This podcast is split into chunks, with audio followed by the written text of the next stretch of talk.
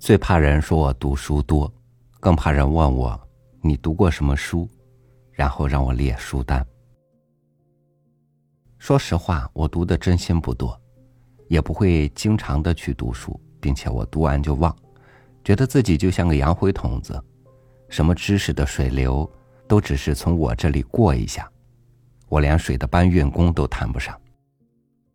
但是有一点我得承认，在我愿意去读书的时候，我觉得自己是滋润的。与您分享颜红的文章。阅读能解决我所有的问题。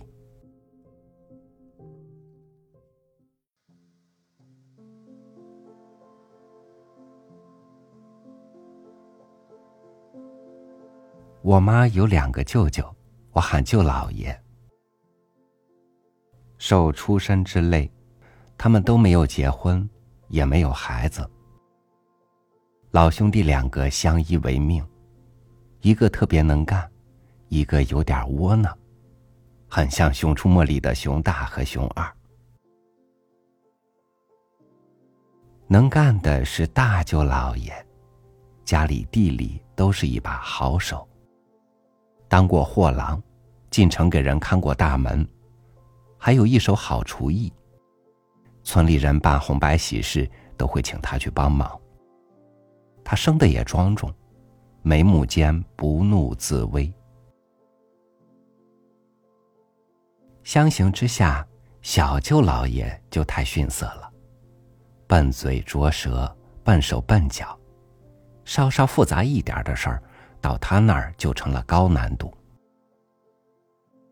有一个笑话在他们村流传了很多年，说是有次大舅老爷让小舅老爷赶集时买点红玉叶子。晌午集散了，小舅老爷拎着个口袋回来了。大舅老爷看到那口袋就觉得不妙，打开来，根本就是一包糠。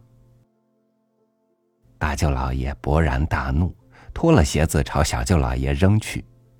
小舅老爷一边躲一边嗫嚅着分辨：“人家说了，这是好红玉叶子揉的糠。”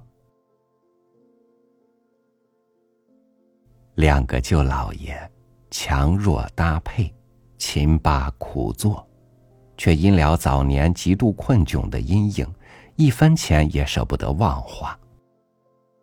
村里跟他们情况差不多的人，后来都学摸着寻个寡妇，或是托人从外面带个女人，白头偕老者有之，鸡飞蛋打者也有之，他们却只是冷眼旁观，转过头。依旧日出而作，日落而息，常年累月咸菜下饭，把我爸送的旧衣服都穿到褴褛。在我们看来，这两个舅老爷当然是很惨，很值得同情的。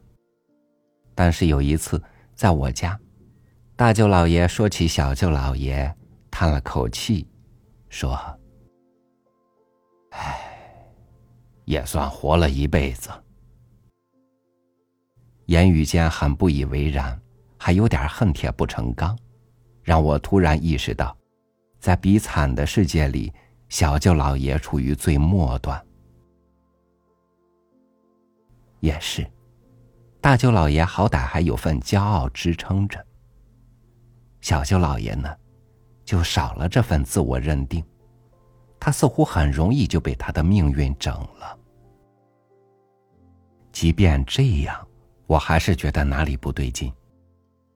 假如大舅老爷的人生价值要由自己来定，小舅老爷的不也一样？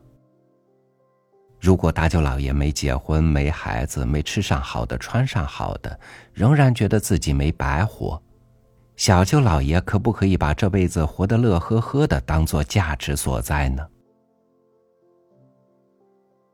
我打小爱和姥姥去乡下，总见小舅老爷愉快的出来进去，有时挎着篮子下地割草，有时像带着队伍似的领着羊群回家。更多时候，他歪在床上看书。那会儿乡下还没通电，煤油灯的影子摇摇晃晃，他看得忘我。大舅老爷没法使唤他干活，折有繁言，他总是一笑了之。我有次凑过去看是本什么书，封面用旧报纸整整齐齐的包了，上面有四个毛笔字：“封神演义”。我于是跟他借。正看得入神的小舅老爷舍不得。打开床头那个白茶箱子，让我另挑一本。整整一箱子书，有《三侠五义》《岳飞传》《水浒传》等，每一本都剥了书皮，毫无破损，只是被摩挲出了一种包浆般的油润感。我拿了一本《三侠五义》去看，看完再换别的。那个暑假。我掉进了各种演绎的世界，在这个世界里，我还有一个熟人，就是我小舅老爷。不管是饭桌上，还是在他用个铡刀铡猪草时，一聊起书里的人与事，一向寡言的他眼睛不由得发亮，话也稠了起来。他见识不高，开口就是。武则天坏呀，女朝廷。他对曹操、刘备的认识也不超出《三国演义》提供的内容，但是他对那个世界非常认真。但是他对那个世界非常认真，王侯将相、三教九流，仿佛都住在他家隔壁。他更谙熟那些刀枪剑戟。知道有神通广大的人如急火流星，与各自的命运狭路相逢。两者对照，很难说他对哪个世界更投入一点。我猜，就是这种投入，让他不为现实中的不如意所伤。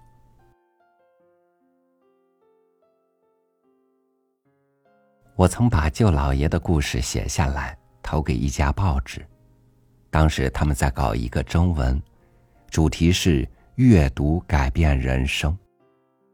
最终我的文章没有入选，刊登出来的都是各种励志故事。通过阅读，他们当上了老师，做起了生意，去了外面的世界，他们的人生被阅读确切的改变。这些当然都是非常重要的改变，但我不认为小舅老爷的那种改变就没有意义。贫困固然是一种不幸，平庸乏味也是。毛姆说：“阅读是一座随身携带的小型避难所。”这是个好比喻。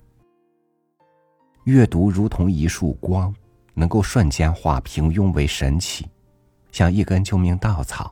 将你从各种不幸的泥潭里打捞出来。它还可以是一种外援，让你在风暴中站稳脚跟，安妥好现在与未来。几年前，我所在的那个行当有两个高官相继落马，这俩人我都知之甚少，只知道一个是从最基层上来的，没上过什么学，气场强。气势足，官声不佳，但据说政绩不俗。另一位印象更浅，只听说是科班出身，不像前者那么有魄力。在强大的证据面前，两人都选择了认罪，但认罪时的姿态大有不同。有中层看过霸道总裁的忏悔视频，说他非常失控。曾经那么威风八面的一个人，哭泣、畏缩、求饶，人也瘦了很多，满头白发，一看就是处在崩溃边缘。他后来被判了十几年，结果一下来，他彻底失常了。平时不惧不火的那位，则平静得多。新闻里曾很简短的放了一段庭审过程，他高度配合。但说话间依然注意字斟句酌。我甚至感到，正是字斟句酌的习惯帮了他，让他不用把所有的注意力放在恐惧上。此人后来被判得很重。有人去看他，谈起这场变故，他说：“是他读过的那些书救了他。他过去也爱读书，但只是自以为读过。出事之后，他想起书中字句，才明白了其中真意。现在他在里面，倒能专心读几本书。要是还像过去那样。”他起码要少活十年。我对贪官没好感，但这件事却让我感到阅读的巨大力量。不管你是怎样的人，在怎样的处境中，只要你曾经珍重的对待过他，读书都会以某种特别的方式，给你以救赎。至于我自己。我灵魂不强大，又非常情绪化，时刻准备怒从心中起，一不小心就万念俱灰。还好我还有阅读这样的爱好，它像一个最好的中间人，将我与纠缠的难解难分的生活拉开。片刻隔离之后，回头再看，神马都是浮云。阅读能治百病。更妙在成本低廉，只可惜此身非吾身。明知道读书是这么好的事，也无法全情投入。活到这把岁数，我渐渐不再羡慕别人的生活。唯一羡慕的，是站在公交车站牌下，也能读得进哲学书的人。周围喧嚣繁杂，人人都在翘首望向远方，公交车照例迟缓的让人绝望。唯有那个把自己放进白纸黑字的人，掌控着自己的节奏，时时刻刻都在天堂。